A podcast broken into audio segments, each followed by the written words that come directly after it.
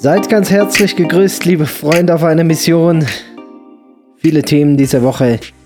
Kleine, große Sachen. Lina und ich, wir nehmen uns mal eine Stunde Zeit, darüber zu sprechen, was die letzten Tage gebracht haben. Fangen wir doch ganz vorne an. Letzte Woche haben wir es angeteasert und jetzt ist es offiziell. Der Lukas geht. Ja. Ja. Ja. Wie gesagt, wir reden da nicht drüber oder wir denken da gar nicht dran. Ähm also diese Woche kam tatsächlich die schriftliche Zusage, Lukas ist angenommen in der Mountain School in Bath, Bath. in England. Das heißt, für uns als Familie wird sich doch ein neues Stück Geschichte eröffnen, ein neues Kapitel wird geschrieben ab September. Ja, nach 15 Jahren verlässt der Erste das Haus. Bisher war unsere Familie immer wachsend. Ja. Ähm, ich würde jetzt nicht sagen, dass sie schrumpft, das wäre ja falsch, weil wir sind ja trotzdem noch Familie, aber trotzdem wird die Zeit zu Ende gehen, wo abends die Türen knallen und man selber schon im Bett liegt und der Teenager Sohn äh, irgendwie noch seine Gewichte stemmt. Ja, wollte gerade sagen, man noch die Metallgewichte clebbern hört. um halb zehn. Geh doch jetzt ins Bett. Ja. Äh, geh ins Bett und sei ruhig. Äh, ich, man muss sagen, also das Haus ist ja hellhörig und äh, da gibt es also ganz viele Geschichten zu diesem Haus, das ja manchmal auch ähm, vor sich hin poltert. Ja. Aber meistens hat es doch irgendwelche ganz banalen Gründe. unter anderem, unter anderem eben, ähm, ja, der Sohnemann, der nicht weit davon sein Zimmer hat. Wir haben ja schon so ein paar Regeln, dass nachts im Gang das Licht ausbleibt, die Türen äh, nicht zugeknallt werden, nicht zugezogen werden. Äh, und so, und da, da, halten sich ja die meisten auch dran. Also es geht. Aber hm. es, es, wird, es wird anders. Ich bin mir sicher, es wird anders werden, wenn dann plötzlich Ruhe im Haus ist. Naja, verlass dich da mal nicht drauf. Es gibt ja noch andere, meinst, die nachrücken. Es gibt andere, die diese Aufgabe dann übernehmen. Jawohl. Weil die Tage war es ja so, unser Sohn ist ja jetzt inzwischen so alt, dass er auch abends dann weggeht. Und dann war halt irgendwie, er hatte sich mit Arbeitskollegen, Lukas arbeitet hier gerade im Fanshop, äh, verabredet zum Fußballspielen. So, hm. meine Frage war, bis wann dieses Fußballspiel geht. Und mein Sohnemann hatte aber nicht richtig zugehört. Er dachte, ab wann dieses Fußballspiel denn sei. Sodass er dann sagte, bis um acht. Also um acht. Um acht. War mir völlig klar, okay, dann fangen die wahrscheinlich um sechs an und dann wird es bis um acht gehen. Bis dann halt irgendwie dreiviertel acht war. Und mein Sohn sagt, er geht jetzt. und ich denke, what? Um acht ist das Spiel denn? Nein, das hast du falsch. Nein, das habe ich auch nie gesagt. Das hast du falsch verstanden. Das fängt um acht an. Das geht bis um halb zehn. Oder Ach so. so. Oder so, genau. Oder so. Und wer holt dich dann ab? Ja, hm, ich könnte zum Krankenhaus laufen und dann, ja, hm, also machen wir es. Naja, er hatte sich das schon organisiert, so in ja, seinem Kopf. In seinem Kopf, ja. Aber ob das zu Eltern konform war, eigentlich schon. Wir hatten es ja abgesegnet. Es hatte, unter anderem hatte dann ein Missionar gesagt, er fährt ihn, weil er spielt auch mit und dann ist das auch alles eine runde Sache gewesen. Also er hat sich da, äh, muss man fairerweise sagen, selber drum gekümmert, hat auch gut gemacht. Aber ich konnte trotzdem nicht schlafen. Was habe ich also gemacht? Kurz nach neun, wieder aufgestanden, quer durch den Ort gefahren, vor dem Bolzplatz gewartet, wie mein Großvater. Wie mein ja. Großvater damals. Ich, ich dachte ja, so hat sich der Opa gefühlt. Wenn ich irgendwo war.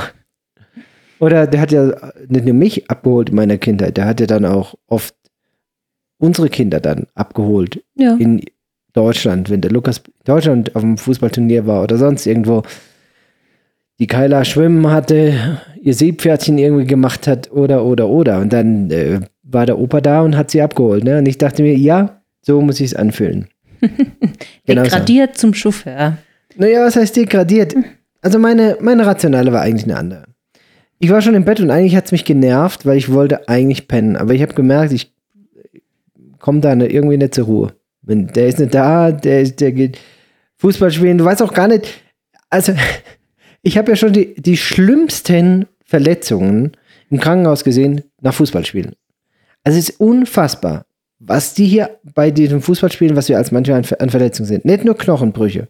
Ich hatte ja vor ein paar Wochen von dem Fall erzählt, der einen Schlag auf die Leber gekriegt hat und fast tot war. Also, das ist einfach ein Gebolze und ich habe jetzt auch so ein bisschen verstanden, warum. Mhm. Wusstest du das? Dass es da auch um Geld geht? Naja, ja, also der Lukas hat mir erklärt, dass sie oft ausmachen, halt der Verlierer zahlt die Kancha. Also man muss so eine Mietgebühr für den Sportplatz sozusagen bezahlen. Und der, das wird dann oft vorher ausgemacht, wer verliert, zahlt und zahlt noch die ähm, Getränke. Getränke. Genau. Ja, das heißt, es geht wirklich um was. Also wenn du verlierst, Ja, hast du verloren. Hast verloren. ja, eben.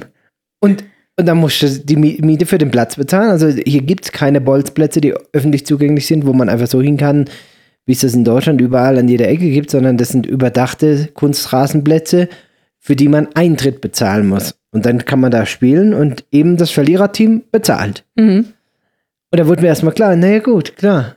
Wenn das Verliererteam bezahlt, dann gebe ich jetzt Vollgas. Ja, ja. Wenn die vorher sagen, Mist, keiner von uns hat heute Kohle dabei, wir müssen heute Wir also müssen gewinnen, heute gewinnen. dann wird da halt voll reingegangen. Und, und dann brechen Knochen. Also Und was wirklich. Zweites, was ich finde, ist, ich meine, mit wie vielen Jahren hat zum Beispiel unser Elias angefangen Fußball spielen? Mit vier, glaube ich. Die, die werden ja, Kinder in Deutschland werden ja mit vier, fünf auf den Platz gestellt. Dann rennen Ja, ja. 20 Kinder nach links und rechts einem Ball hinterher, keiner rafft, wie es geht. Aber sie lernen halt von ganz klein auf und da machen viele Jugendtrainer eine richtig, richtig gute Arbeit auch.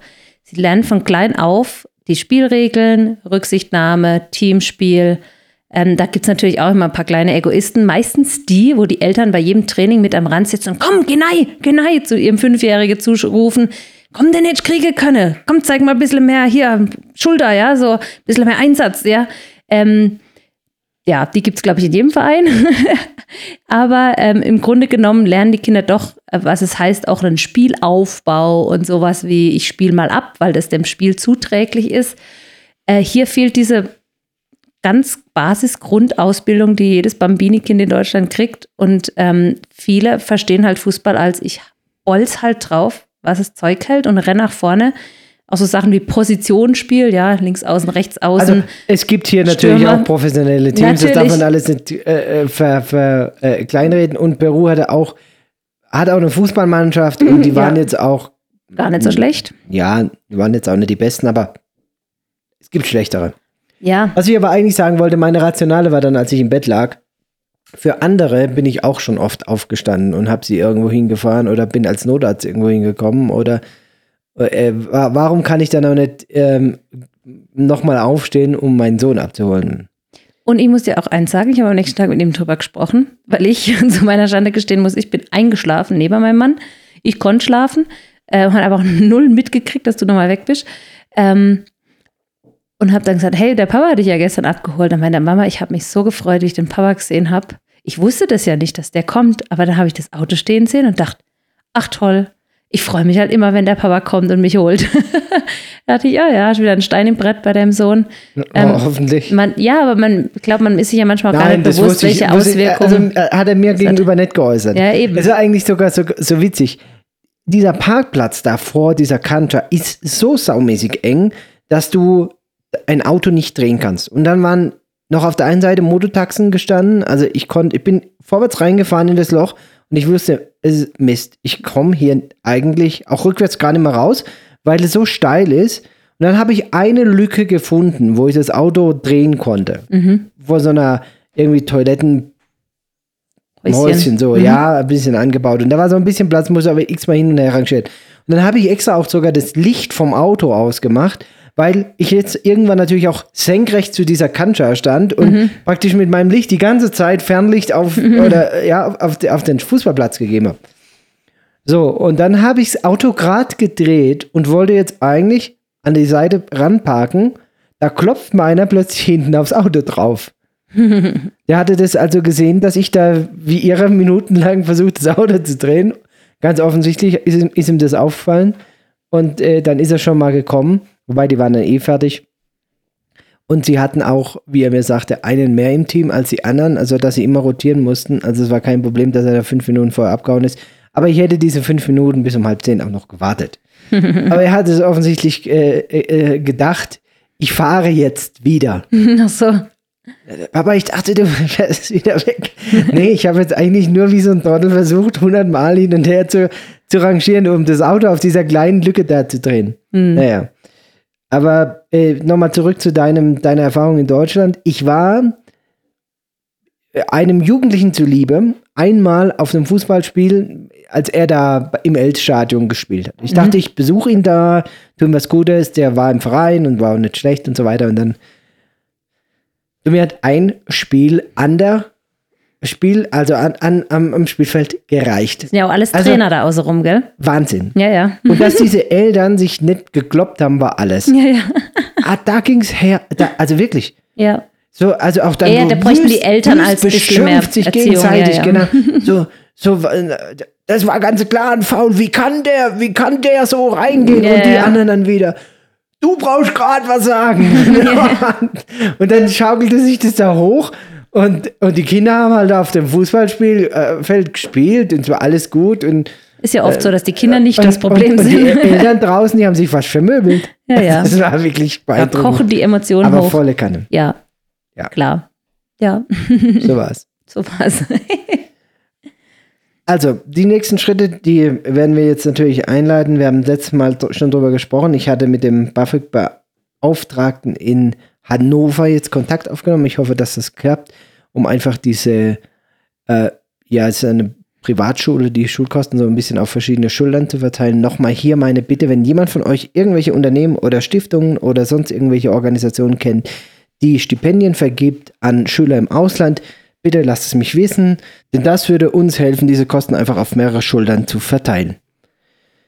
Ja, Lena, das bedeutet ganz konkret, ähm, dass wir demnächst auch Flüge buchen werden, dass wir den äh, Lukas da dann auch ähm, ausrüsten werden mit den nötigsten Sachen, die man braucht. Ich habe schon überlegt, wa- was man, was man in so einem Internat eigentlich überhaupt braucht. Also klar, der braucht Schulklamotten, der braucht gutes Arbeitsmaterial, aber braucht der da Taschengeld oder braucht der braucht Ach, was? irgendwas zur Selbstverteidigung oder Du hast halt nie Hani und Nani gelesen. Nein, Der nein. braucht auf jeden Fall viel Süßigkeiten für Mitternachtspartys, wo dann äh, un, ähm, heimlich gefeiert wird. okay. Am besten noch mit den Jungs vom Nachbarinternat. Also in dem Lukas Fall dann ist ja egal, ist ja gemischtes Internat. okay. Nein, Spaß. Ähm, Ein guter Schlafanzug für die Pyjama-Party. ja, auf jeden Fall.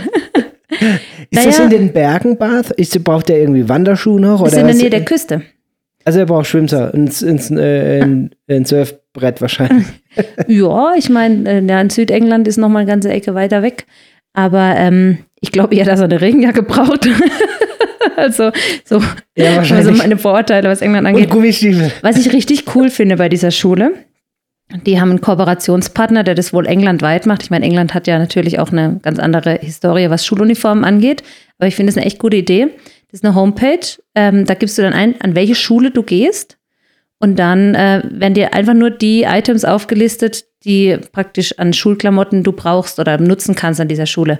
Die Schule hat ein sehr breites Angebot, was Sport angeht, sodass man dann, wenn man zum Beispiel im Tennisteam ist, hast du natürlich ein anderes Sportequipment an, an Uniformen, wie wenn du jetzt im, im Schwimmen bist oder so.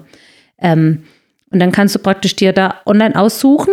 Es gibt Maßtabellen, du kannst Maß nehmen und ähm, dann das spezifisch bestellen für dein Kind, was es braucht. Und es wird dann an die Schule geliefert. Du kannst online bezahlen und sowas. Also du hast gar nicht so dieses, ähm, wir kennen Schuluniform ja nur von hier.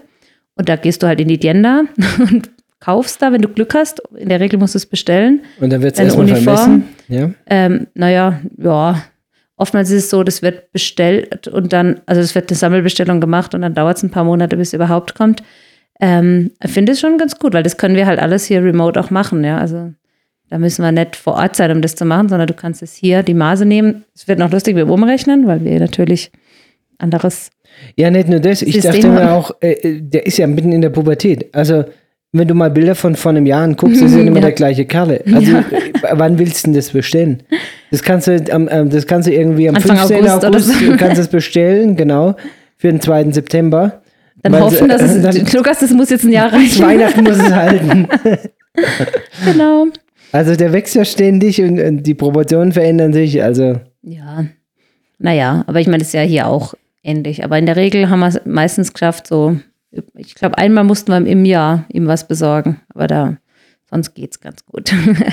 ja, aber ich finde es ein cooles System, gefällt mir ganz gut. Ähm, ja. wir hatten ja, wir haben ja auch einen Engländer hier, also der Olli und seine Frau. Die Zoe, die gehen ja dann wieder zurück und die werden auch so ein bisschen die Pateneltern für den Lukas, die wohnen, Sheffield. ja, wie weit ist das weg? Mit dem Auto, ich glaube, drei Stunden. Also so. auf jeden Fall auf der gleichen Insel. ja, Man braucht das irgendwie, wenn man in England ist, irgendwie so ein, wie heißt das? ein Legal Guardian. Also jemand, der praktisch die Vormundschaft ein Stück weit hat, wenn jetzt irgendwas wäre, dass sie den informieren können, weil wir einfach zu weit weg sind. Also wir würden auch informiert werden, aber wenn jetzt jemand nah dran sein muss, und da ist so ein Kinderarzt, finde ich, gar nicht die schlechteste Option. Nö, und der Oli äh, ist, übrigens tolle der, Familie. Ja, ist übrigens der, der mit ihm ja auch da Fußball spielt. Ähm, genau. die wären dann sozusagen die, die am nächsten sind. Mhm. Ja, Lena, lassen wir es jetzt einfach. Dann werde ich traurig, ja. Ich schiebe das ganz weit von mir her, äh, von mir weg. Es ist ganz interessant, weil ich habe, ähm, wir haben eine Familie hier, deren Kind ist letztes Jahr in einer ähnlichen Situation gegangen sozusagen, geht jetzt in Deutschland auf ein Internat. Ähm, und ich habe dem, an dem Tag oder zwei Tage, nachdem die weggeflogen war, mit der Mama gesprochen, hat sie gesagt, weißt du, es fühlt sich an, als wäre jemand gestorben. Und jedes Mal muss ich daran denken und denke, oh nein, oh nein. Aber- Ja, Ich meine, es ist schon so. Ich glaube, wenn jemand so plötzlich weg ist, man hat ja schon Zeit, sich da emotional darauf vorzubereiten. Trotzdem wird es eine Lücke reißen hier in die Familie. ich finde es ja interessant, da kommen ja für mich dann immer so diese ganz unterschiedlichen Strategien raus. Voll. Also wenn wir ein Problem haben oder wenn wir ein Problem in der Vergangenheit hatten Ich bin der Vermeider und ich bin der, der aber Vollgas drauf im losstürmt. Kopf drauf zu. Und ja. ich sag dir was, ich fühle mich sogar immer wieder auch bestätigt, wenn ich. Ich habe mal eine Geschichte gehört. Soll ich die dir mal erzählen? Du? die von den Ah. Bisons? Genau. Kennst du die schon? Natürlich, das ist ja so eine Mental Coach-Geschichte. Ja, erzähl's ruhig, Ich weil wei- vielleicht. Ja, erzähl du sie, damit du auch ein bisschen Nein, Sprachanteil nein, nein, du in diesem- wirst die ja besser kennen als ich. Ich habe die ja schon gehört. Überhaupt gar nicht äh, besser kennen, aber ich habe die mal gelesen oder ich habe die mal gehört auf einem Vortrag und ich dachte, ist eigentlich ganz gut. Es gibt unterschiedliche Tiere, die unterschiedlich mit Stürmen umgehen. Und eine Rasse der Bisons, ich weiß auch nicht, ob die Geschichte weiß, ich bin kein Landwirt und ich bin auch kein Viehzüchter, aber es war eine Illustration. Es gibt Kühe, die rennen vor dem Sturm weg. Wenn sie sehen, in der Ferne kommt ein Sturm, ein Sandsturm, rennen sie weg. Mit dem Resultat, dass sie irgendwann von diesem Sturm eingeholt werden und diesem Sturm erlegen sind, weil sie sich völlig verausgabt haben, bis der Sturm kommt. Und dann gibt es eben diese Bisons, die genau das Gegenteil machen. Wenn die sehen, es kommt ein Sturm, dann rennen sie in den Sturm. Weil sie wissen, instinktiv, Vollgas voraus, dann sind wir auch schneller weiter durch. Und das ist genau mein Ansatz. Wenn irgendwas ist, und auch jetzt sowas wie jetzt Lukas, also die nächsten Wochen werde ich ganz sicher damit verbringen, zu gucken, wie kann man gut ein Kind nach England bringen, wie kann man, wie, wie kriegt man das hin, auch Wie als kriegt man das Familie. hin, dass er nicht so ein Schnösel wird? so, Ja. ein Internatsschnösel. Das ist ja die größte Angst seiner Geschwister. Das habe ich jetzt schon mehrmals gehört. Der wird bestimmt ganz komisch. ja, aber ich glaube, der hat hier eine gute Ausbildung Ich genossen. glaube, wir haben ein gutes Fundament gelegt. und der hat, äh, der hat vor allen Dingen hier auch eine andere Welt kennengelernt. Also wenn der da schnöselig wird, Dann holen wir ihn wieder zurück. dann kommt er einfach das letzte Jahr wieder zurück nach Peru und dann ist er, glaube ich, auch wieder ganz schnell am Boden der Tatsachen angekommen. Aber ganz schnell, ja. ja. Ja.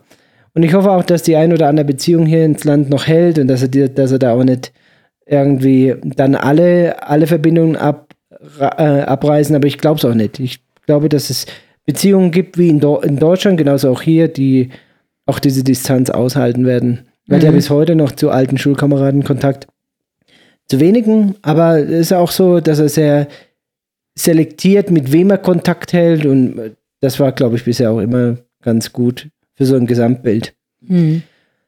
Ja, Lena, gestern, schöner Tag. Wie fandest du es? ja, war schön. Ähm, Überraschend? Ja, also wir haben dem Benny seinen Geburtstag gefeiert, so wie ich mir als wünschen würde, meinen zu feiern. Also bei mir käme dann noch jetzt am Wochenende eine große Feier dazu. Kann ich darauf verzichten? Da kannst du drauf Also ich verzichten. hatte gestern Geburtstag.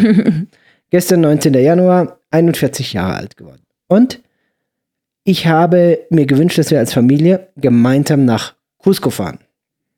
Einen Tag in Cusco verbringen und das haben wir dann auch gemacht. Gut gegessen, mhm. ein paar Kleinigkeiten eingekauft Ja. und zur großen Krönung, am Nachmittag ist der Papa mit den Kindern ins Kino. Oh ja, Highlight. Auch für mich. Ich hatte nämlich mal überraschend dann zwei Stunden Zeit, in der Mall alleine rumzutingeln, beziehungsweise irgendwie nur anderthalb. Der Film war super kurz. Der Oder Film war recht kurz. ich habe so, ich habe mir gerade ein Eis geholt gehabt und mich gemütlich niedergelassen, dachte, ach, die letzte halbe Stunde, bis die jetzt rauskommen, äh, esse ich dann roh mein Eis und äh, freue mich des Lebens und guck Leute sozusagen in der Mall. Guck, Leute. Aber ähm, ja, nix war's. Zwei Minuten später krieg ich schon einen Anruf, so, wir sind fertig, wir kommen jetzt. Was? Aber ich konnte trotzdem äh, das sehr genießen. Und ähm, ja, war ein, war ein runder Mittag, ne? Ja, Also- und, und wir waren abends um neun wieder daheim. Es gibt ja immer so, ist ja auch wieder so ein Phänomen. ähm, die Zeit, die das Navi vorgibt, bis man, man Die gilt es zu unterbieten als Mann, ne? Also da So- ist so. sowas drinne, Irgendwie ist da was drin. Ja? Und wenn ich dann unten an der Brücke Cognac um 32 bin, also 8.32 Uhr, 20 Uhr 32, und ich weiß, ich brauche 30 Minuten, dann ist aber irgendwie, dann weiß ich, ich werde vor 9 Uhr da oben sein. Koste es, was es wollen. Müssen. ja. Man kann Ja. nicht zwei nach neun nach Kurawasi kommen. Das ist einfach, äh, Ja, äh, ja. Und ich bin irgendwie auch immer der Erste. Also, ja, wir haben es wieder geschafft. Wir waren zwei, zwei vor neun am Ortsschild. genau, vier Minuten gut gemacht. Ist wunderbar. Und es hat keiner gespuckt. Es war nicht mal Nein, jemand schlecht. ich war, auch- es war auch nicht gefährlich. Also ich bin, Nein, gefährlich war es nicht. Es sind halt einfach viele, viele Kurven. Und äh, wenn man das schnell bewältigt, diese vielen, vielen Kurven, hat man es schneller rum. ja, Der Nachteil ist halt oft, dass es nicht sehr mitfahrerfreundlich ist, ähm, dann, wenn man zügig solche Kurven fährt. Ähm, manchmal geht es auch gar nicht zügig, weil man irgendwie einen Laster vor einem hat, der mit 15 oder 10 km/h da den Berg hochschnauft. die ja. sind mir eigentlich egal, weil die sind so langsam. Die kann man da, es gibt Stellen, wo man überholen kann, aber oft sind halt so viele Kurven hintereinander, dass man da eine Weile hinten Aber dran den kannst du auch noch in der Kurve überholen. Diese 30 km/h LKWs, die so mit 30 voll bepackt mit Kartoffeln oder mit Sprit da hochziehen, Ja. die sind viel schwieriger, weil da brauchst du länger zum Überholen und es gibt nicht so viele Stellen, wo man lang hat zum Überholen und eine gute Sicht hat. Ja. Zum Thema sicher. Gestern beim Fahren dachte ich mir auch wieder crazy. Also ich fahre diese Strecke, als wäre das völlig normal und ich fahre über die Anden eine wirklich gefährliche Bergstrecke. Das Mhm. ist, also zu sagen, ja, es war nicht gefährlich, ist völliger Humbug. An Ja? den meisten Stellen überhaupt kein. Gibt es überhaupt Leitplanken auf gibt- der Strecke? Nee, ich glaube, es gibt keine eine Leitplanke. Es gibt an manchen Stellen, dass sie da mal so 50 Zentimeter Betonsockel Ja, an, die, ja. an die Straßenseite hin betoniert haben. Aber an den meisten Kanten, wenn ich da vorbeifahre, kann ich fünf, vielleicht auch 600 Meter in die Tiefe blicken. Mhm. Das heißt, wenn du da einen halben Meter zu weit auf der Seite fährst, Dann kannst du fliegen. fliegst du die nächsten zwei Minuten im Salto. Ja. Und trotzdem passiert relativ wenig. Relativ wenig, ja. ja. Passiert immer wieder was, ja, Mhm. keine Frage. Und da stürzen auch immer wieder Autos ab und äh, manche Leute überleben solche Abstürze dann auch und kommen dann zu uns. Manche werden auch gar nicht mehr gebracht. Aber es, es ist eine Wahnsinns, also es ist, ein- Wahnsinn. Das- In das- Deutschland gibt es mein, äh, meines Erachtens, meines Wissens, nicht eine Straße, die so gefährlich ist wie die Strecke von Cusco hierher. Ja, es ist schon auch lustig, weil wo wir das letzte Mal dann in Deutschland waren, also das erste Mal wieder, ähm, nachdem wir ausgewandert waren, dachte ich also krass, ich dachte früher, die Straße wäre schlimm. Und dabei ist es eine voll gute Straße mittlerweile im Vergleich, ne? Aber was ich auch wirklich gefährlich finde, das denke ich mir jedes Mal, wenn wir heimfahren, wie viele unbeleuchtete Fahrzeuge unterwegs Ja. sind. Und das Ja. ist so saugefährlich. Man weiß es, deswegen passt man einfach auf. Aber in Deutschland, ähm, so, also wenn ein unbeleuchtetes Fahrzeug wird rausgezogen oder kriegt eine Strafe oder kommt nicht durch den TÜV, weil der Rücklichter nicht geht oder so, sonst irgendwas. Aber also es ist praktisch, ja, es ist nicht mehr unbeleuchtet als beleuchtet, aber es ist doch oft so, dann kommt ein Auto, hat aber nur, nur an einer Seite gehen die Lichter. Ja. Du weißt nicht, ist es jetzt ein Motorrad, ist es ein Motortaxi, Ist es ein LKW? ist es ein LKW, ja. Ja. Ganz oft sind sie gar nicht, haben sie gar keine Lichter oder nur das Vorderlicht geht. Also hinten ist gar nichts beleuchtet. Du Stimmt. weißt dann auch nicht oft, wenn es zum Beispiel ein LKW ist, der hinten die Lichter nicht, wo die nicht gehen, oder es gibt auch oft keine Reflektoren. Wie lang ist das Gefährt jetzt eigentlich, ja? Also, das ist Dann wirklich, es die andere Sorte, wo alles leuchtet wie die Fest die vorne und hinten äh, äh, so Blitz, also so fast so Stroboskoplichter Ja, ja, dran ja, haben. ja. Die blitzen die ganze Zeit. Ja. Ähm, so nach dem Motto, pass auf mich auf, pass auf, ja, pass auf mich auf, pass auf mich, ich, ich fahre hier, ja. So, Ja. Völlig illegal, völlig illegal, ist auch in Peru illegal, interessiert nur keine Sau. Ja. Ähm, das heißt, du, du fährst da, äh, ähm, kommt dir ein Auto entgegen, das blitzt dir ständig ins Bist Gesicht. total Du geblendet. bist total geblendet von dem, ja. 20 Meter weiter ist irgendwie ein Fahrradfahrer, der im Idealfall auch noch betrunken, Betrunken ist. ist. Ja, genau. Es ist äh, sehr Und spannend, wenn ja. du zwischen, sag mal, fünf und sechs so um die Ecke rum die Stadt verlässt, Ja. dann laufen ganz regelmäßig Kühe, und zwar Kuhherden, auf der Straße rum. Auf der Straße, über die Straße. Das ist Steht auch die wie so ein. Wild, Wildwechsel Ja. als. Es Ja. kommt eine, eine Bande rüber, du denkst, das war's jetzt, und dann rennt noch irgendeine Kuh hinterher, die vergessen hat, bei Ja. ihrer Bande zu bleiben. Also diese Strecke ist einfach gefährlich. Ja, ja. Die, die ist gefährlich. Und ähm, man muss wirklich äh, zweieinhalb, drei Stunden extrem konzentriert sein bei, äh, bei dieser Fahrt. Und ich hänge mich immer am liebsten hinter einen, der recht zügig fährt. Also gerade Cusco raus zu ist die erste Stunde, anderthalb Stunden, bin ich immer froh, wenn ich einen vor mir habe. Also es ist so, du fährst aus dieser Stadt raus und du überholst diese Strecke mindestens 50 Fahrzeuge. Das ist einfach Standard, weil aus dieser Stadt der Verkehr so langsam rausgeht, dass immer, wenn eine gerade Strecke kommt, sofort mehrere Autos ausscheren und dann, wenn du eine Dreiviertelstunde ungefähr mal raus bist aus der Stadt, dann hat sich so aussortiert. Also die, die dann vor dir sind, die haben eine ähnliche Geschwindigkeit wie du. Und wenn ich dann einen habe, sagen wir mal, bis zur Peache da, wo man eben äh, ähm, eigentlich Zur Maut, Mautstation. Maut zahlen müsste, wenn ich bis dahin einen vor mir habe, der ein gutes Tempo fährt, wo du auch weißt, der, der hat ganz offensichtlich Fahrerfahrung, dann bin ich immer froh, weil in dieser Strecke, da fährst du durch Kompone durch, da fährst du durch Poroi durch, da fährst du durch Anta durch. Und da ist, Ankawasi ist auch immer spannend.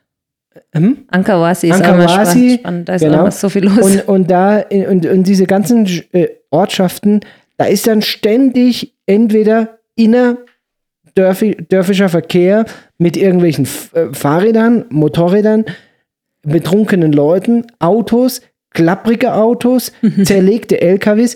Also das war wieder, also was du da an Autos auch siehst, Ja, das ist ja. unfassbar. Und dazu Kühe, Hunde, äh, Schafe, Ja. was auch immer äh, da mal von links und von rechts kommt. Oder Menschen, die noch schnell die Straße Und- überqueren wollen und überhaupt nicht einschätzen können, wie schnell nicht. du jetzt kommst. Ja. Oder? Und am besten dich sehen und dann noch die Augen zumachen und einfach rüberrennen. Ja, ja. das ist das sind Auch immer das die besten. passiert. Äh, wo- du, wo du genau siehst, der hat mich gesehen. Ja. Er weiß auch nicht, ob es reicht. Aber wenn Aber ich die macht Augen die Augen zu und er rennt einfach rüber. Ja, genau. Ja, so. ja, ja. Also schon äh, alles live erlebt, diese Geschichten, was wir jetzt erzählen, alles live erlebt auf der Fahrt nach Cusco und wieder zurück. So. Mhm. Und es gibt halt Uhrzeiten, wenn du dann einen Ticken später fährst und die Dämmerung war schon, setzt schon ein, dann sind die meisten Kühe von der Straße, weil die gehen so um fünf, sechs eben, gehen die da von den Feldern zurück und, und wenn du da eine Stunde später fährst, ist mir jetzt schon aufgefallen und, und gestern war es wieder so, sind wir einen Ticken später heimgefahren, dann kommst du da um diese Kuhherden rum und es macht das Ganze natürlich in, insofern sicherer, als dass du diese riesen Viecher nicht auf der Straße hast, aber du musst halt Dafür fährst du halt im ständig- Dunkeln dann. genau, ständig aufpassen und da haben wir jetzt so nicht über Steinschläge zum Beispiel geredet. Oder ja? sintflutartige Regenfälle. Genau. Darüber Ja. haben wir jetzt noch nicht geredet, was wir auch schon erlebt haben, aber ähm, diese Strecke ist gefährlich. Aber machbar. Machbar. Also es ist halt einfach anders. Also ähm, ich, was, mit wem von den Kindern habe ich es denn gehabt? Über, ah ja, eins unserer Kinder meinte gestern, als wir dann den Ortseingang äh, Korawasi wieder passiert hatte, äh, hatten, also wenn ich einen Beruf mal nicht machen werde, dann Fernfahrer. Und dann habe ich ihm auch erklärt, also Fernfahrer hier ist eine ganz andere Kategorie wie Fernfahrer in Europa. Natürlich äh, musst du viel Auto fahren oder LKW fahren in dem Fall.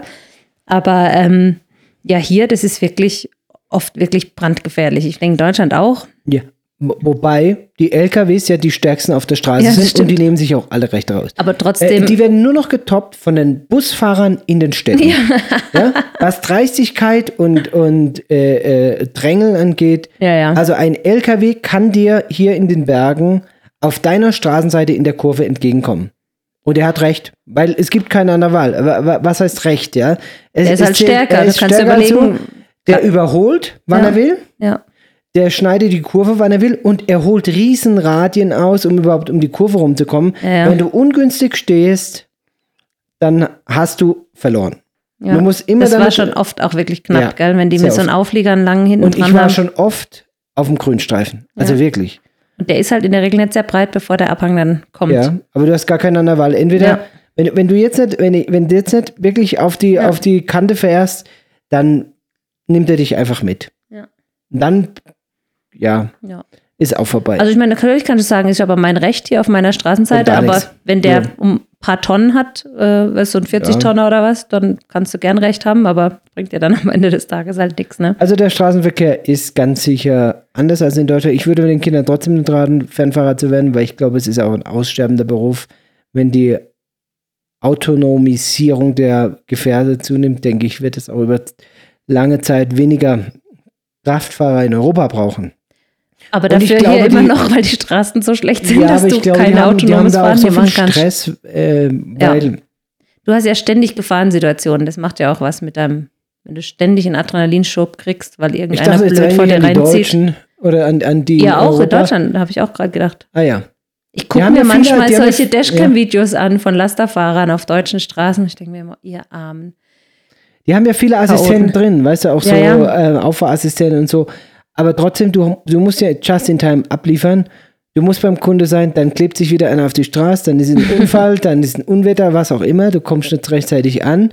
Dann steht die Produktion, weil die Lager, im Prinzip ist die deutsche Autobahn einfach ein Lager, ein Riesenlager, weil die Ware just in time einfach abgeliefert wird. Und ja, also da hätte ich, hätte ich wirklich auch keinen keinen Bock drauf. Bist lieber Notarzt, macht weniger Stress, ne? Macht mir Spaß. ja, siehst du, ich glaube, es gibt auch ganz viele Menschen, die einfach Und super habe gerne ich hab Laster sogar ein paar, äh, ein paar wirklich krasse äh, LKW-Unfälle da in Deutschland gehabt, äh, wo ich Leute, auch die auch LKW-Fahrer, die da eingeklemmt in ihren Fahrzeugen waren, rausgeholt habe mit der Feuer und das war immer. Also, das waren mit die coolsten Einsätze. Also wirklich die coolsten Einsätze.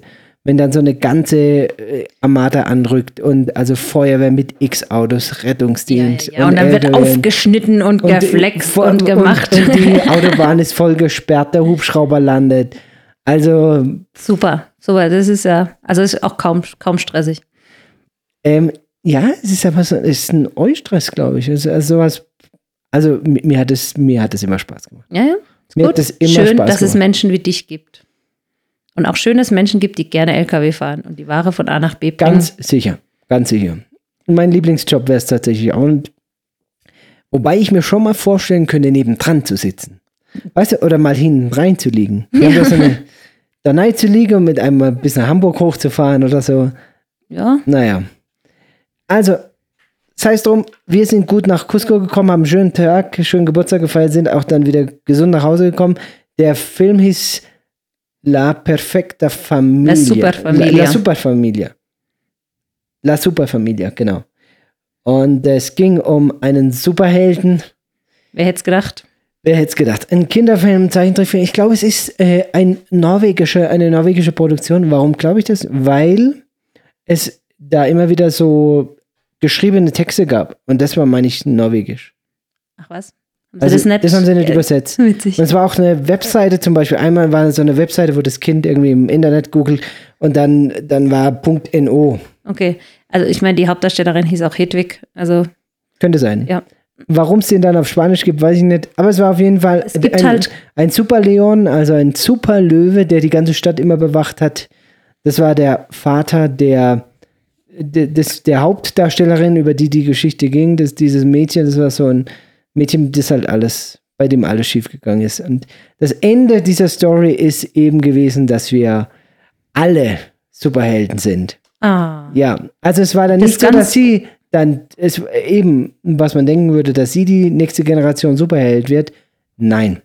Wir schaffen es nur, wenn wir alle Gemeinsam. gemeinsam dran ach arbeiten. schön. Das war so diese äh, Backstory und da gab es natürlich viele kleine Stories und noch einer, der Superheld werden wollte, der aber charakterlich überhaupt nicht geeignet war und dann alles versaut Ah, ja, ja, und ja. so. Und Ganz nah dran am wahren Leben. ja, volle Kanne. Naja, also Aber mir hat hat's gefallen. mir hat's gute anderthalb Stunden Freiheit in der Mall beschert. Eine große pa Packung Popcorn dazu Super. und Sprite. Sprite. Sprite. Ja, Sprite. Sehr schön. Also wir hatten einen schönen Nachmittag. Ja. Lena, ja, äh, es gibt noch so ein paar Themen. Also, nächste Woche soll es losgehen. Ich freue mich riesig. du ich, Heuchler. Jeder, der den Benny kennt, weiß, dass jetzt was, was jetzt kommt, nicht der Wahrheit entspricht. Nein. Also, ich sag mal so, ich habe einmal in meinem Leben drei Wochen Urlaub eingetragen. In Deutschland. Nach diesen drei Wochen ähm, Urlaub war ich dann aber an einem Punkt angekommen, der Entspannung, sag ich mal. Ich weiß gar nicht, was wir da gemacht haben, wahrscheinlich. Wir waren in Italien oder irgendwas. Dass ich, das weiß ich heute noch, den folgenden Montag nicht mehr arbeiten gehen wollte. es fiel mir schwer, morgens aufzustehen, um arbeiten zu gehen. Und da habe ich mir damals gesagt, völliger Blödsinn, nie wieder drei Wochen Urlaub. Äh, eine Woche, zehn Tage reichen maximal. Man muss dazu sagen, irgendwann habe ich mal interveniert, weil wir sonst immer nur eine Woche gemacht haben und praktisch du jedes Mal diese Woche krank warst. Es war freitags, der letzte Arbeitstag, man konnte drauf gehen, Samstag, Sonntag krank, sterbenskrank, elendigst krank und dann hast du gebraucht, so bis Mittwoch, bis du wieder gesund warst. Das heißt, wir hatten effektiv zwei, drei Tage Urlaub. Dann habe ich irgendwann gesagt, es wird Minimum zwei Wochen Urlaub gemacht. Dann kannst du von mir aus eine ganze Woche krank sein und wir haben noch eine Woche wirklich Urlaub. So drei Wochen ist schon lang. Lang. Ich habe ja auch jetzt nur mal eingetragen. ich habe so ein bisschen die Hoffnung, dass ich wieder vorher anfangen kann, kann Man kann zu ja hoffen, ja, ja. Also was wollen wir machen? Ein bisschen inspiriert von den ähm, freiwilligen Helfern, die jetzt ja dieses Jahr bei uns sind. Die haben so nach Weihnachten eine coole Tour gemacht. Ähm, in Südperu sind da einige Sachen abgefahren Mhm. mit so einem Reisebus und, und Es gibt ein Unternehmen, das heißt Peru Hop. Da kann man so ein Ticket kaufen. Das gilt, glaube ich, drei Monate und man kann einfach so Hop-on, Hop-off mäßig. Ähm, es gibt, glaube ich, eine App dazu. Kann man dann sagen, okay, ich bin jetzt, ich fahre von Lima nach irgendwo, bin da drei Tage und trage dann ein, okay, am vierten Tag möchte ich gerne wieder weiterfahren und dann organisieren die das alles. Also man wird abgeholt oder es gibt solche Punkte, wo der Bus dann abfährt und äh, kann dann in die nächste Stadt fahren und sowas. Und man kann auch über die App wohl Unterkünfte buchen oder kann schon irgendwelche Touren buchen, die dann da vor Ort, wo man halt gerade ist, angeboten werden. So, so ein bisschen ein Paket außenrum. Ähm, haben die jetzt gemacht und haben da wirklich auch ein paar lustige und coole Sachen erlebt. Und ähm, genau, haben da natürlich auch von einigen Dingen sehr begeistert erzählt. Und unsere Kinder saßen halt mit sehr großen Ohren daneben.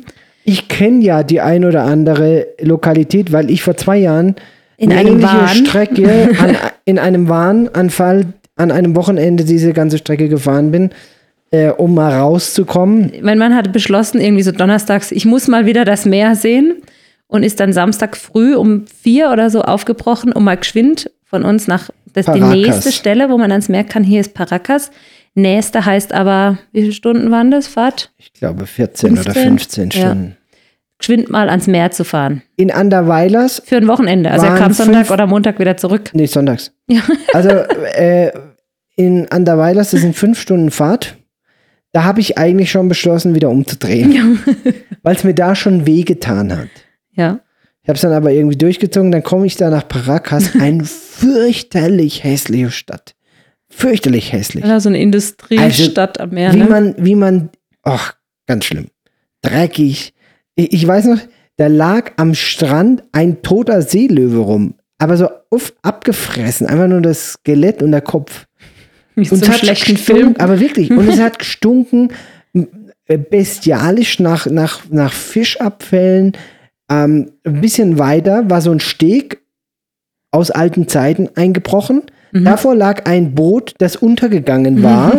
Das ist so Ja, wie so eine Filmkulisse. äh, es war ich wie kann mir so die es Hintergrundmusik vorstellen, Aber da dann läuft. zwischendrin ein teures Hotel Ja. und dieser Strandabschnitt, diese 100 Meter, ja. säuberlich Es gibt in Paracas, glaube ich, sogar in Hilton. Da am, am oder ist das in Paracas? Also es gibt ein wahnsinnig teures Hotel, wo du Ja. auf den Bildern wunderschön aussieht. Du denkst Ja, ja, wow. und das sind genau diese 100 Meter Ja, Strand, ja. die sind geputzt. aber den Geruch kannst du aber aber den nicht Geruch weghalten. kriegst du nicht weg von den Fischfabriken und du guckst da aufs Meer und du guckst nach links und rechts und es ist einfach nur Müll. Es ist Müll, Müll, Müll. Also es war wirklich hässlich. Naja. Es hat Nichtsdestotrotz, geregnet. Ich habe mich so geärgert, er ist auch außerhalb der Saison gefahren. Man muss eins wissen, die, ein Großteil der Küste Perus ist praktisch das ganze Jahr über im Nebel und in Wolken und in Regen gehüllt.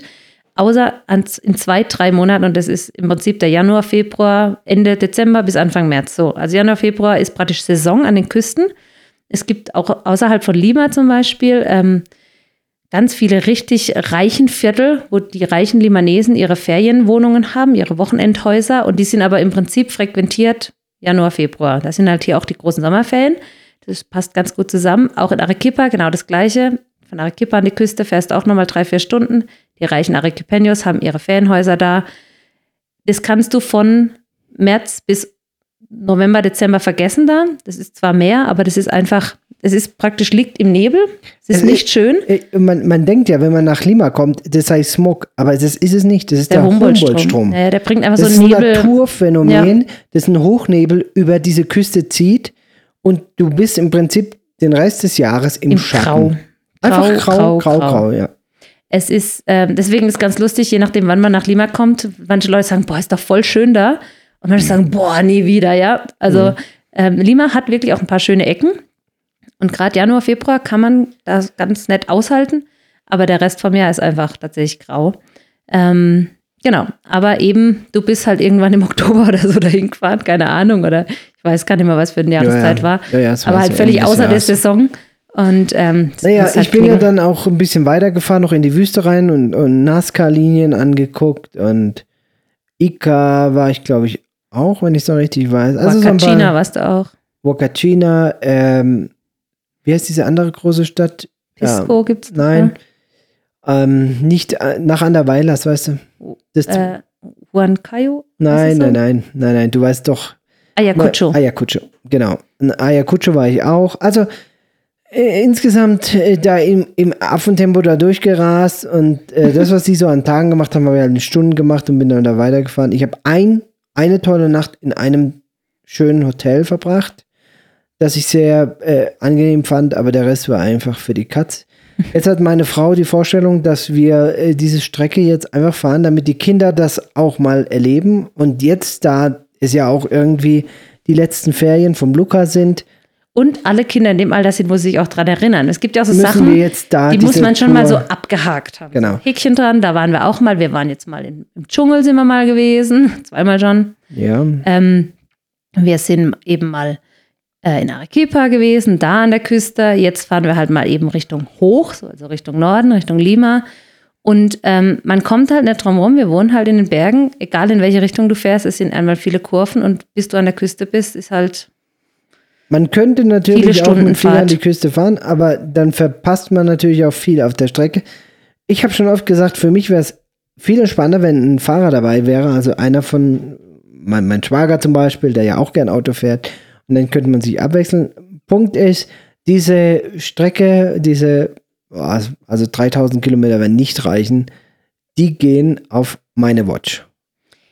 Ja, nicht, dass ich nicht Auto fahren kann. Nein, nein, Nein. nein, nein.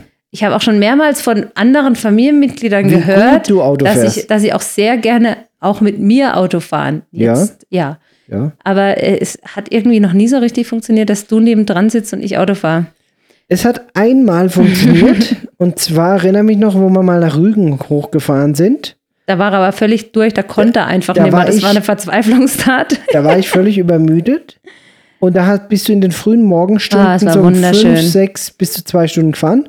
Da habe ich nebenher halt geschlafen. Das ist auch ideal, ja. Ja, aber ach, also ich tue mir echt schwer. Natürlich auch so, ähm, so ein äh, Peru-Hopping und so, das kann man natürlich irgendwie machen, ja.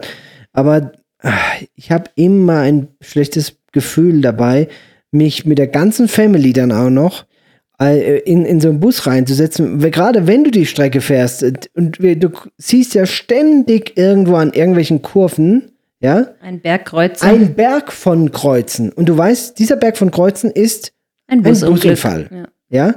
Und es ist ständig so. Wenn, also du brauchst die Nachrichten im Prinzip hier in Peru gar nicht lesen, weil ständig knallt es irgendwo. Ja, ja. Ja, und das macht dich Und Man, wahnsinnig. man kommt ja auch immer wieder tatsächlich auch live an solchen ja, Szenen auch vorbei. Genau, ja. da ist ein LKW umgestürzt und so. Und Ja, oder wo wir dann nach Arequipa gefahren sind, oben Genau, auf der Höhe. ja. Das war auch ein Unfall mit, was weiß ich, wie viel Beteiligten. ja, und und, und Toten. Und haben wir einen Tag später dann auch in der Zeitung gelesen, waren, was weiß ich, fünf, sechs Tote oder so. also da habe ich einfach keine Lust drauf. Und da habe ich dann das Steuer doch lieber selber in der Hand Mhm.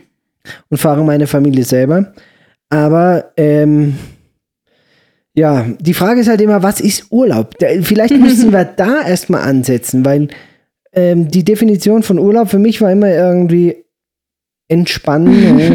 ja, ja, die war, weißt du, bis wann die so war? Bis 2008, bis wir unser erstes Kind hatten. Dann musste man die Vorstellung von Urlaub ein bisschen revidieren, wobei das mit einem Kind ja auch noch irgendwo, zumindest in unserem Falle, recht gut geklappt hat. Mit zwei dann schon immer so gut, weil Exemplar Nummer zwei, so ein Exemplar war früh ins Bett, aber eben auch früh aufstehen und am liebsten nur früh in mein Bett und dann auch nur so, wie ich das möchte. Und man, ja, musste sich dann schon auch einfach darauf einlassen. Der Familienrhythmus ändert sich halt mit jedem Kind. Genau. Und es ist auch in Ordnung so. Und ich glaube, man hat dann ein Problem, wenn man das eben nicht akzeptieren will. Wenn man zum Beispiel Urlaub machen will, als wäre man Single, aber eine Familie mit dabei hat. Dann beginnt der Hamster zu humpeln. Deswegen haben wir uns ja angewöhnt, uns immer mal wieder auch Freiräume einfach zu geben, dass einer mal einen Tag zum Beispiel nach Cusco kann. Oder ähm, auch jetzt, wo ich in, in, wo wir in Deutschland waren, das letzte Mal war ich mal eine Nacht mit meinen Freundinnen weg oder solche Sachen, dass man einfach rauskommt ohne Kinder. Ja, das ist ja das Ideal. Das geht nicht immer und vor allem hier für uns ist es eine Herausforderung, solche Zeiten ähm, uns gegenseitig zu ermöglichen. Aber ähm, ja, Urlaub mit Familie ist nicht Erholung für die Eltern. Punkt. Das ist einfach so. Und ich glaube, da kannst du auch noch in, ich glaube, es gibt ähm, Familien, die das hinkriegen, indem sie zum Beispiel in irgendwelche Familienhotels gehen und die Kinder halt den ganzen Tag irgendwo wegturfen, in irgendwelches Kinderprogramm. Aber das ist für mich dann halt auch wieder nicht Familienurlaub, weil ich denke, ich möchte die Zeit, und ich merke es ja jetzt auch ganz arg, die Zeit ist endlich. Man denkt ja immer so, man hat jahrelang mit seinen Kindern und plötzlich kommst du schon wieder in eine Phase, wo das erste Kind das Nest verletzt, äh, verlässt. Und ähm, ich möchte halt die Jahre, die ich habe mit den Kindern, mit den Kindern gemeinsam eben auch Erinnerungen schaffen. Und das geht natürlich auf Kosten meiner eigenen Erholung ähm, oder auf Kosten von, dann wird es halt vielleicht für mich nicht ganz so entspannt. Aber ähm, das ist mir auf jeden Fall wert, einfach diese Zeit mit den Kindern, die Jahre. Und ich, ich freue mich jetzt als schon diebisch, weil ich dran denke, ach, wie schön wäre das, wenn wir zweimal allein verreisen, wenn man auf keine Rücksicht nehmen muss, außer auf den Partner vielleicht noch, aber sagen kann, hey, ich gehe jetzt mal in den Pool, wir sehen uns in drei Stunden wieder und man muss nicht irgendwie in den drei Stunden äh, versuchen, dass keins der drei, vier Kinder, die man dabei hat, absäuft oder also, verloren geht oder sonst irgendwas. Diese Vorstellung habe ich gar nicht. Echt nicht? Oh, ich denke da voll oft dran. Nein, ich gar nicht. Toll, danke. Super. Hat zwei Gründe. Erstens, ich, ich sage jetzt nicht, dass ich ein verarmter Missionsarzt bin. Das stimmt so nicht. Aber hochpreisige Urlaube ja, ist außerhalb unseres Budgets. Punkt Nummer eins. Muss Punkt ja Nummer zwei. Sein. Die Kinder sind dann nach deiner Vorstellung ja in aller Herren Länder. Ähm, die werden wir alle reich verheiraten und dann. Nein, ähm. nein, nein. Also ich sehe da eher, dass ich morgens aufstehe und es sind schon drei SMS oder drei WhatsApp schon da. Genau, der eine hat irgendwie äh, einen Anmeldungstermin für eine Prüfung versemmelt, der andere hat die Prüfung versemmelt und wieder einer hat Angst, dass sie die Prüfung nicht besteht und, und du musst irgendwie den Seelenklempner spielen, aber diesmal aus der Ferne. Ja, äh, so. Annie, wir wollen das ja nicht anders. Ist ja die andere Seite. Es ist doch auch schön. Und weißt du was, manchmal denke ich auch, heute Morgen haben wir zusammen im Garten gefrühstückt, wir beiden. Haben wir ja. so äh, uns ums Eck gesetzt in die Sonne. Die Kinder waren schwerst beschäftigt und haben gespielt. Und wir hatten ein wirklich schönes, außergewöhnlich ruhiges Frühstück, weil es mal ruhig war draußen. Wir haben es beide festgestellt und gesagt, wow, es hat keiner gemäht, es hat keiner irgendwelche Ansagen gemacht mit seinem Auto, ist laut durchgefahren und hat mir Megafon den, äh, die billige Milch oder die günstigen Eier angepriesen. Ähm, es war wirklich ein schöner Moment und manchmal denke ich auch, mehr will ich ja eigentlich auch gar nicht. Weißt du, ich will und mit dir irgendwo genau auf, einem, Punkt. auf einem Bänkle sitzen. Ja, da sind wir genau beim Punkt. Ich würde mir die nächsten drei Wochen so vorstellen. ja, in zehn Jahren. Nein, jetzt. Nee, das ist halt schwierig, weil wir wollen ja auch was sehen. Und ja. ähm, es ist natürlich, also wir sind da anders gepolt. Ich, ähm, ja, ich, mir ist es eben diesen Aufwand auch wert. Ähm, das ist, heißt, es gibt ja auch Menschen, die haben viele Kinder und die sagen, boah, wie ich für alle gepackt habe und so, ist einfach bequemer zu Hause zu bleiben. Aber ich möchte nicht, dass meine Bequemlichkeit mich davon abhält, mit den Kindern coole Sachen zu erleben. Und das erlebt man auch zu Hause, aber eben auch, wenn man mal außerhalb seines gewohnten Umfelds ist. Also es ist schon so, dass, dass ich das natürlich nachvollziehe und auch unterstütze und da dann auch dabei bin. Ich hoffe, dass wir eben nicht drei Wochen brauchen, dass wir das in weniger Tagen hinkriegen. So. Es gibt ja auch noch andere Faktoren hier im Land, die mich immer wieder abhalten, davon auf Reise zu gehen. Zum Beispiel unser toller Wasserfilter. dass ich hier Ja. im Haus überall zu jeder Zeit aus dem Wasserhahn trinken kann. Ja, weil wir ein fürs ganze Haus ein Wasserfillersystem haben, das uns Trinkwasserqualität liefert. Ja. Das gibt es so in Peru nicht. Das heißt, jede Wasserflasche unterwegs kaufst du. Jede Wasserflasche, jeden Tropfen, den du Ja. irgendwie unterwegs hast, kaufst du Wasser. Es ist so, dass wir dann riesen Kanister, so, also riesen ist übertrieben, aber es gibt so Kartons, 10, 20 Liter, so irgendwas. 10 Liter sind es, glaube ich, oder 15. Und dann kaufst du die und nimmst sie mit zum Trinken. Stadtbecher ja? mit, genau. So. Auch wegen der Umwelt und so. Genau. Und dann geht aber im Prinzip selten ein Urlaub rum, ohne dass sich einer irgendwas eingefangen hat. Ja, es ist schon so. Also, ja, ich habe es auch, ich habe, ich bin jetzt schon in meinem Kopf am überlegen, wie machen wir das? Also wir haben es als Jahr schon gehabt, dass wir einfach ähm, Milch gehabt haben und Müsli und dann halt immer, wenn es irgendwo keine gute, guten Zugang zu irgendwelchem Essen gab, dann gab es halt einfach Müsli, fertig, da werden auch alles satt.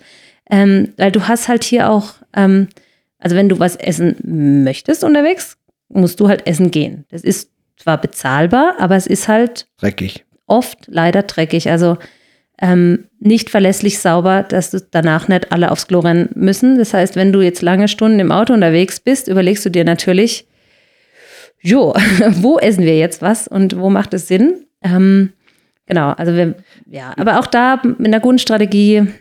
Ja. äh, Wir haben auch so ein wird es- paar, paar ja. Moves dann schon. Uns. Also wir Ja, haben zum. Beispiel im Gepäck dann auch immer Jodtropfen mit dabei, dass man Gemüse und äh, vor allem Obst unterwegs desinfizieren kann. Ähm, mit dem gekauften hast- Wasser hast- dann eingelegt und so weiter. Ja, aber Ja, ja, aber du, du hast ja, äh, ich erinnere mich wir reden Beispiel. ja jetzt nur gerade an die Nahrungszufuhr. Ja, ja. Wir reden ja noch nicht an die Ausfuhr, wenn es Ja, ja. jetzt doch zu einem Eskalation käme. Genau, dann bist du auch wieder auf der Straße unterwegs. Also, Ja, aber es ist doch toll. Ah, Man, voll- man ja, weißt toll. du, man tut sich so Toll. als Familie, kommt man sich doch nahe. Ich erinnere mich so gern, wenn du zum Beispiel durch Spanien oder Frankreich fährst, du hast ja allnaslang, wenn du da auf dem Land unterwegs bist, irgendwelche Stände, wo es Pfirsiche gibt oder Nektarinen oder Erdbeeren oder sowas. Dann schiebst du dir das halt rein. Also du, ich, ich habe nie einen Gedanke dran verschwendet. Das, Ich wahrscheinlich schütteln jetzt ganz viele den Kopf, sagen, wie kannst du nur? Aber ich esse das Zeug ungewaschen. Ich esse auch das Zeug, die Erdbeeren ungewaschen vom Feld in Deutschland beim Erdbeerenpflücken oder sonst irgendwas, ja. Und du machst dir nicht den Kopf, kriege ich da jetzt einen Parasit oder nicht, ja. Wahrscheinlich ist da auch der ein oder andere mit drauf, ja, aber man ist es sich einfach nicht so bewusst. Aber hier ist es natürlich, ich würde nie vom Straßenrand was kaufen und dann einfach essen, ein Obst. Hier gibt es auch außer, mal immer wieder man Stände. kann schälen. Also du kannst Bananen Orange, Banane. Orange kannst essen. Ja. Den Rest kannst du nicht Mango, essen. Wassermelone. Ich meine, so Sachen kann man auch leben, gell?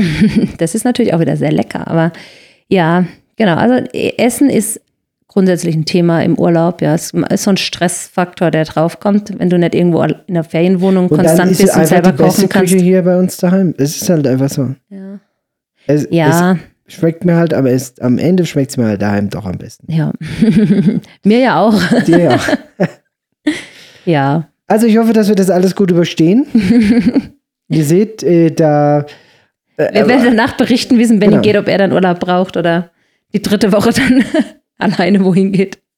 Ich habe mal drei Wochen eingetragen. Ich hoffe, gehe davon aus, dass ich deutlich kürzer brauche, um diese Strecke da zu fahren. Und Aber ihr wisst ja auch, der Weg ist das Ziel und wir werden uns keinen Stress machen. Und wenn. Der Weg war noch nie das Ziel. ja, ja, also das ja, weiß ich, ist ja, das ist- ja der Weg war noch nie das- 2024 neue Horizonte, die sich uns eröffnen, Nein. neue Sichtweisen. Also vielleicht habt ihr ja Erfahrung mit solchen Roadtrips und irgendwelche Tipps für uns, dann nix wie her damit. damit. Schreibt uns gerne, wie ihr das macht, was ihr da schon erlebt habt, an Herausforderungen, wie ihr sie gelöst habt, was ein gutes Gadget wäre, um mitzunehmen. Wir haben ja noch eine Woche für die Vorbereitung. Also noch ist äh, nicht Hopfen und Malz verloren. Dass es noch ein Paro gibt oder was? Vielleicht. Vielleicht streiken wir Vielleicht ja noch. streiken wir. wir können nicht fahren. Ja, in deinen Träumen. Ja, naja. Ja, Schwierig. auch. Ja, also ich bin ja gern mit den, wir haben ja auch gute Autofahrerkinder, muss man ja auch sagen. Also klar fragen die schon mal, wie lang noch oder sowas, aber in der Regel, gestern waren irgendwie, glaube ich, alle im Kopfhörer hinten drin gesessen, bis auf ein Kind. Und äh, jeder ist so in seiner eigenen Welt, hört sich irgendein Hörspiel an und so. Ähm, ja, also dass die jetzt maulig werden und irgendwie nicht mehr fahren wollen oder sowas, das gibt's eigentlich nicht. Also es ist mal dem einen oder anderen übel, klar, mit dem Kurve. Aber ähm, im Großen und Ganzen kann man mit unseren Kindern schon gut unterwegs sein. Die Frage, die ich mir jetzt gerade stelle, wäre ja auch, Ob ich nicht fahre mit denen und du fliegst? nein, ob du die Strecke nicht einfach, es geht ja primär um den Lukas, damit der das noch erlebt und noch sieht und so, weil das ja irgendwie auch Kultur ist. Ob du das nicht mit dem Lukas machen würdest? Nein, wir machen das schon als Familie. Die anderen freuen sich da nämlich auch schon drauf. Ja, da könnte man aber ein Ersatzprogramm finden. nee, nee, nee. Schon gut. Also, gut, gut. Wie, wie auch immer, ich vermute, Freunde, dass wir uns ein paar Wochen jetzt nicht hören. Vielleicht so drei, vielleicht. Ich hoffe irgendwie auch nur zwei, weil ich hoffe, dass wir vorzeitig wieder zurück sind. Ähm, ja, wir werden auf jeden Fall dann wahrscheinlich einiges zu berichten haben.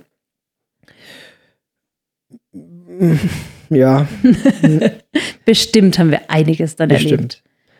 Also es gibt ja schon so Kleinigkeiten, auf die ich mich auch freue. Zum Beispiel in Paracas im Naturreservat, so ein bisschen außerhalb. Da kann man wohl mit solchen Strandbuggies rumfahren.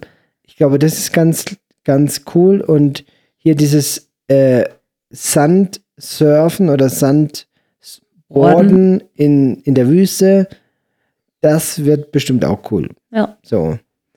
Aber der Rest außenrum, da ist für mich noch ziemlich äh, große Nebel. und vor allen Dingen, ist auch so, ich weiß nicht, wie es euch geht, aber wenn, vor allen Dingen, wenn es dann nach Hause geht, da entwickle ich manchmal so einen Ehrgeiz, der nicht mehr zu stoppen ist. Da bist du drei Tage in eine Richtung die gleiche Strecke gefahren, aber ich fahre die an einem Tag zurück. Weil ich sage, ich werde jetzt nicht nochmal woanders pennen.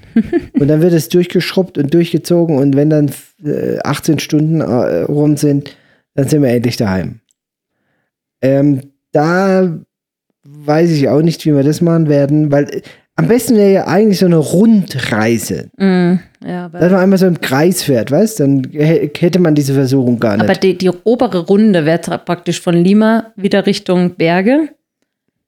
Und das ist halt einfach so eine hässliche Strecke. Also das ist wirklich, ähm, das ist halt dann nur Gegurke. Der, das Tolle ist ja, wenn du mal an der Küste bist, ist ja dann auch relativ gerade. Also man braucht für, eine, für die Strecke Lima Paracas dann noch drei Stunden, aber das ist kilometermäßig. Also, meine Freunde, das stimmt so laut Google.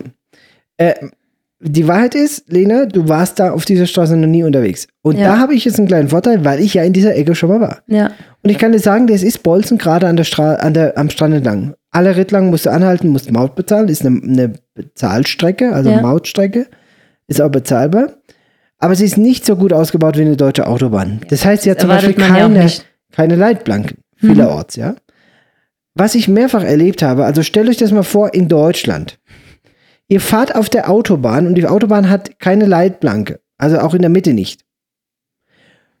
Und es gibt eine, eine Autobahn, die durch deinen Ort oder durch einen Ort durchgeht. Das passiert ja ständig. Also es gibt ständig Orte, die links und rechts an dieser Autobahn entlang wachsen.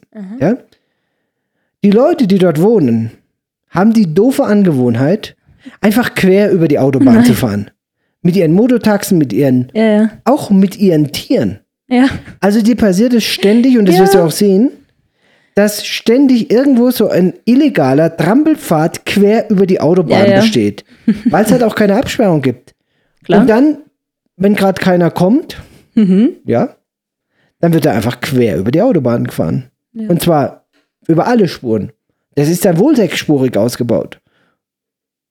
Jo, freu dich drauf. Ja, ich bin gespannt. Aber das sind doch auch Dinge, ist doch schön, wenn man das mal gesehen hat. Weißt Ja, ja, weiß nicht. Also wir werden auf jeden Fall berichten. Ich versuche so neutral wie möglich da rein ranzugehen. Und ich sehe es auch äh, unter dem Aspekt einmal und nie wieder. Also noch, noch einmal, dann ist der, dann haben es auch alle einmal gesehen, dann muss Eben. man das auch nicht nochmal machen. Eben. Ähm, und, und dann hoffen und beten wir, dass der Rest gut wird und äh, dass ich die letzte Woche vielleicht dann doch Ferien noch mache. Aber äh, dann im Garten einfach, ich gucke dann einfach aufs Tal, glaube ich. So eine, die letzte Woche. Oder ich gehe wieder arbeiten. das war's von uns. Meine Lieben, wir hören uns wieder beim nächsten Mal, wenn es heißt. Nach dem Urlaub, hoffentlich. Oh, oh nach dem hoff hoffentlich schönen Urlaub. Ja, Seid ganz herzlich gegrüßt, liebe Freunde, auf einer Mission. gute Reise.